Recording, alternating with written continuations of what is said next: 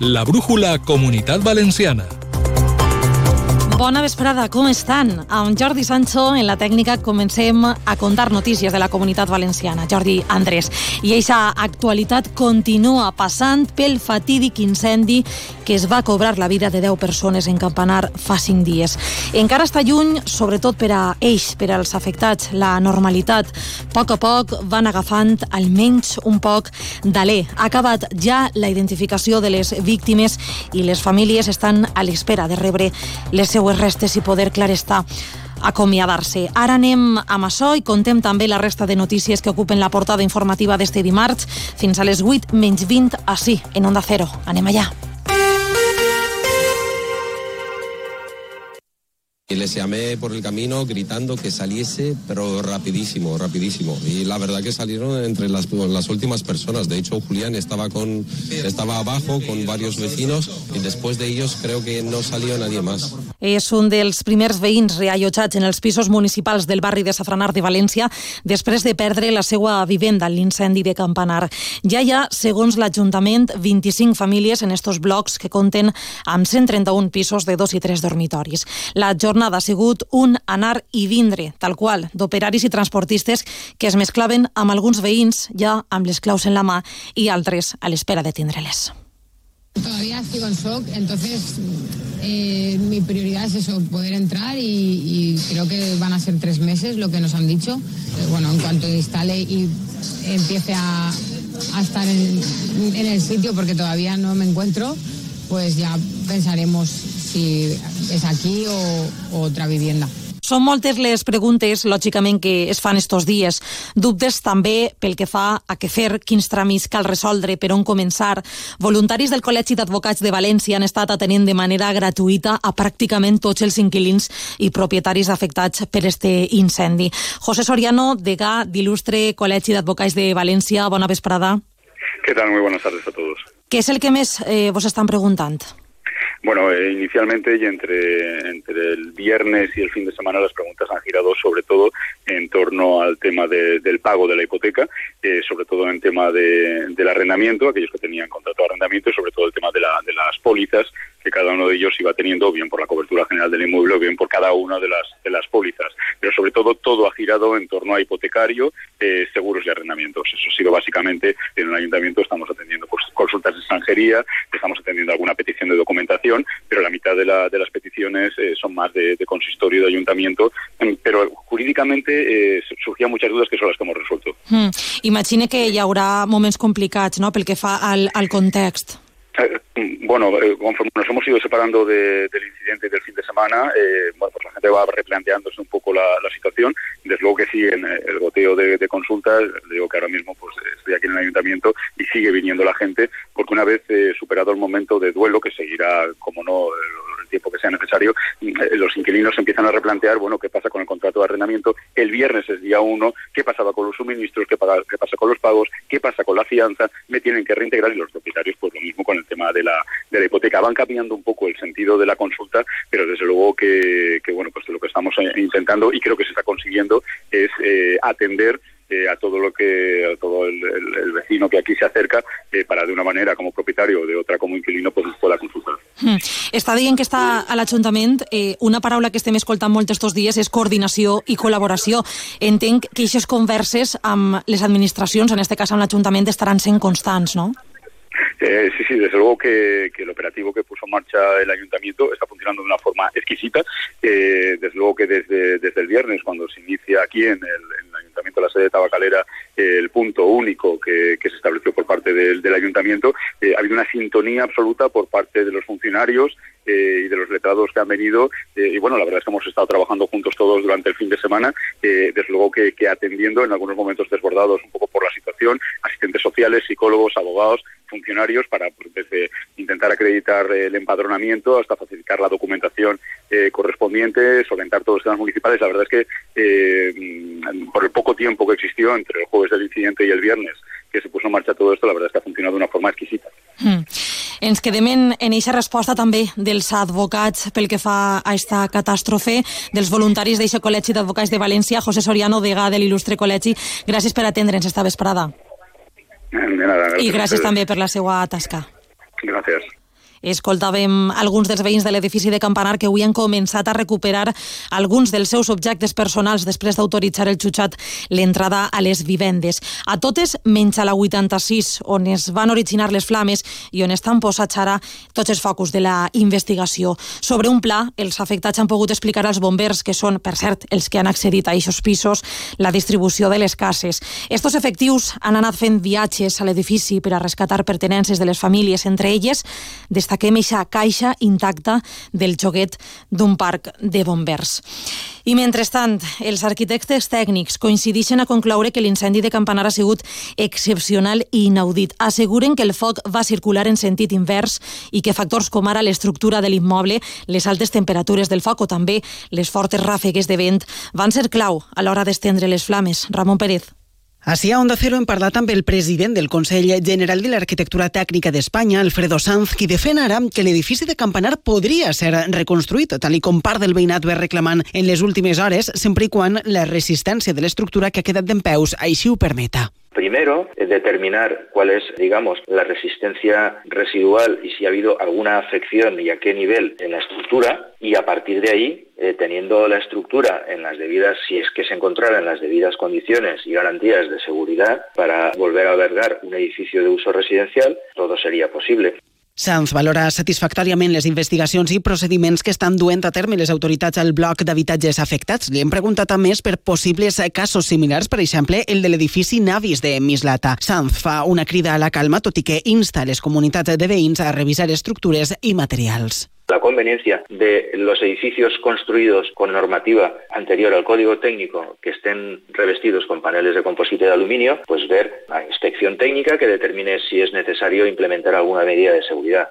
I a Alacant els bombers han iniciat ja la revisió dels materials dels 135 edificis de més de 10 altures que hi ha en la ciutat després d'aquest tràgic incendi. De moment no hi ha constància que hi hagi immobles amb el mateix revestiment que l'edifici sinistrat, però busquen si hi ha exemples de la tècnica constructiva o si la mateixa tècnica pot comportar riscos o no. Alacant, Pepe Requena.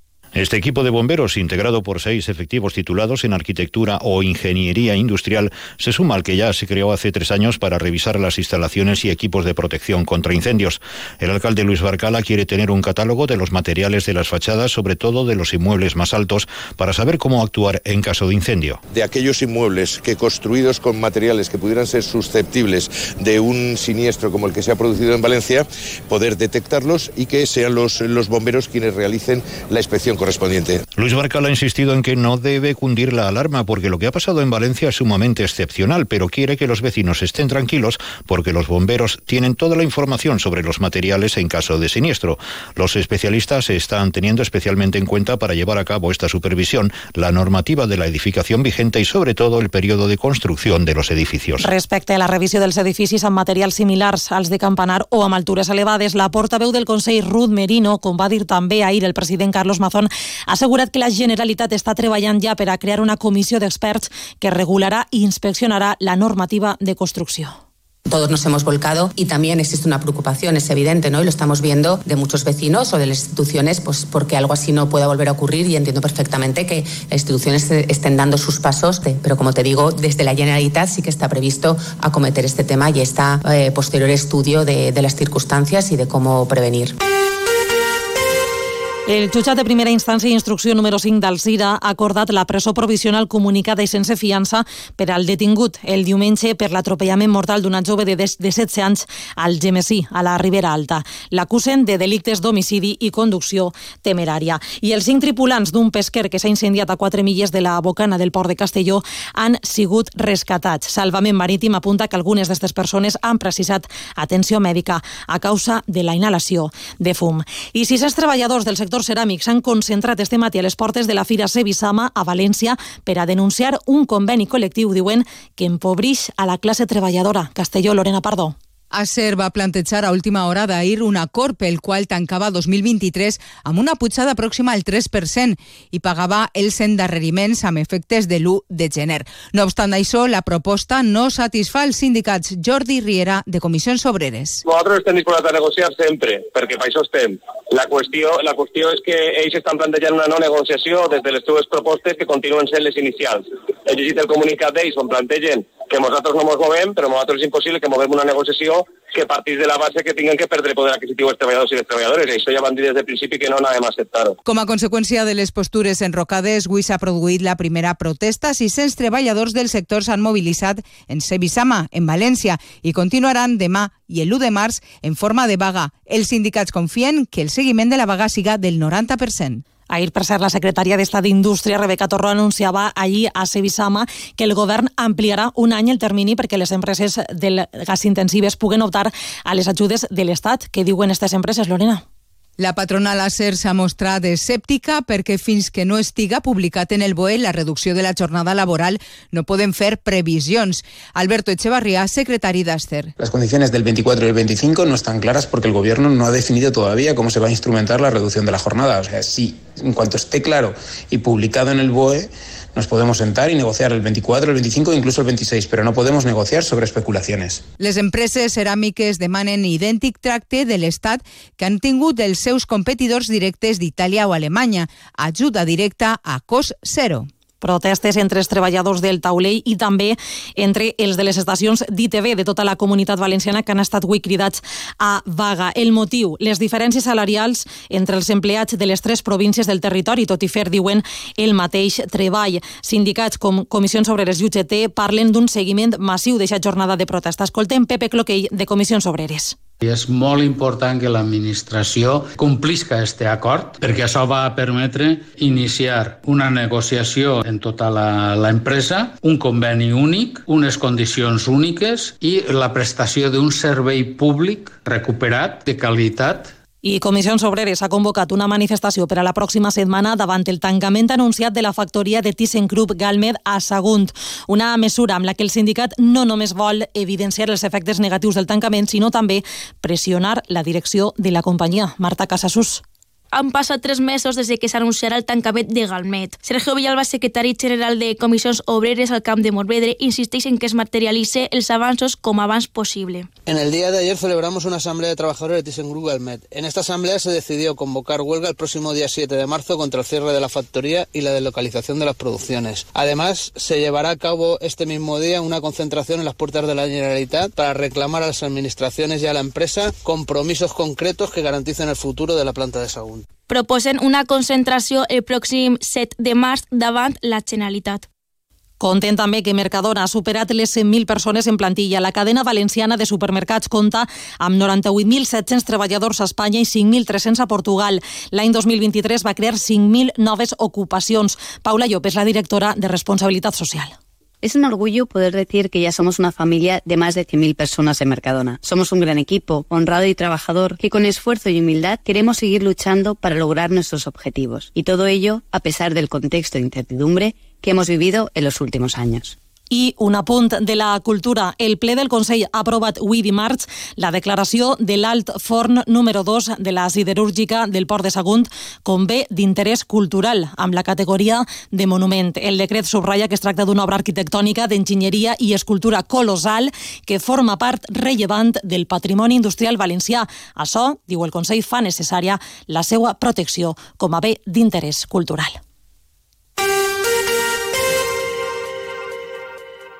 El jueves 29 de febrero, programa especial Comunidad Valenciana en la Onda desde Almoradí, con motivo del noveno Congreso Nacional de la Alcachofa. A partir de las dos y media descubriremos toda la programación de actos preparada, stands, show cooking, charlas, talleres y música en directo. A partir de las dos y media, Comunidad Valenciana en la Onda desde el noveno Congreso Nacional de la Alcachofa de Almoradí, con la colaboración de Turisme Comunidad Valenciana. Sintonia dels esports, això vol dir que està sí Eduardo Esteve. Eduardo, bona vesprada. ¿Qué tal, Nuria? Buenas tardes. Conta'ns l'última hora de la información esportiva. Pues tenemos una semana apasionante. El próximo sábado ese encuentro a partir de las 9 de la noche entre el Valencia y el Real Madrid en el estadio de Mestalla. -huh. Ya sabemos que Netflix no va a poder entrar a grabar ese documental con Vinicius. Es la decisión que ha tomado el Valencia, respaldada por la Liga. Incluso lo ha reconocido el propio presidente de la Liga de Fútbol Profesional, Javier Tebas. La buena noticia en el Valencia es que está vacía la enfermería. Hola, Victorio, buenas tardes. ¿Qué tal, Eduardo? Buenas tardes. Pues estábamos un día más pendientes en el Valencia de la evolución de los jugadores que estaban tocados y hoy también, por segundo día consecutivo, Thierry Rendal ha estado trabajando con el grupo. Recordemos que lleva un mes lesionado, una lesión muscular bastante complicada, pero todo parece indicar que podrá estar, si evoluciona bien, el fin de semana en el partido contra el Real Madrid. Se unirá, por tanto, a las altas de Diego López y también de Andrea Almeida. Por cierto, que hoy el presidente de la Liga, Tebas, ha hablado de la decisión del Valencia de no dejar entrar a Netflix en el campo de Mestalla. Ha dicho que entiende y que apoya la decisión y que la Liga eh, no tiene absolutamente nada que ver en este asunto. De hecho, él personalmente ha reconocido que va a participar en ese documental de Netflix. Gracias, Víctor. En el Villarreal este fin de más tranquilos después de la victoria y este fin de ante el Granada. Hola, Misicut, buenas tardes. ¿Qué tal Eduardo? Buenas tardes. El Villarreal sigue preparando su partido de este fin de semana ante el Granada con la asignatura pendiente de ganar por fin en casa en este 2024 en el inicio de una secuencia de partidos en el mes de marzo bastante cargada con ese partido de liga y luego con la vuelta a la competición europea de los amarillos ya que la semana que viene disputan su partido de ida de octavos de final frente al Olympique de Marsella. Gracias Omid. En el Elche, ¿qué pasa con Mario Gaspar? Hola Monserrat Hernández. Hola Edu, buenas tardes. Malas noticias para el entrenador del Elche, Sebastián Becasese, que en el partido del lunes en el Martínez Valero ante el Alcorcón no podrá contar con el defensa Mario Gaspar, el noveldense de 33 años, que iba a cumplir además el lunes su partido número 25 y con él la renovación automática de su contrato. Tendrá que esperar un poquito más. El Elche a partir de mañana comenzará a vender las 854 localidades que tiene para el siguiente desplazamiento al Estadio de la Cerámica para jugar ante el Villarreal B. Las 600 primeras se venderán vía online y las 254 restantes el jueves en las taquillas del Martínez Valero. Y el Eldense mañana regresará al trabajo de nuevo pendiente de la evolución de su máximo goleador, Mario Soberón. Gracias, Monserrate. Por último, en Alicante, hoy descanso para el Hércules. Hola, David Esteve. Hola, buenas tardes. Jornada de descanso en el Hércules. Será mañana cuando el equipo de Rubén Torrecilla regresa al trabajo y empieza a preparar la cita del próximo domingo ante el Europa, la primera de las dos jornadas consecutivas que va a disputar el Hércules como local. Necesita recortar distancias el conjunto alicantino para engancharse a la pelea por el título después de quedar a cinco puntos de la primera plaza. Gracias, David. Esto es lo que tenemos a esta hora en el mundo del deporte, Nuria. Gràcies, Eduardo. Adeu. Gràcies, companys d'esports de la Comunitat Valenciana.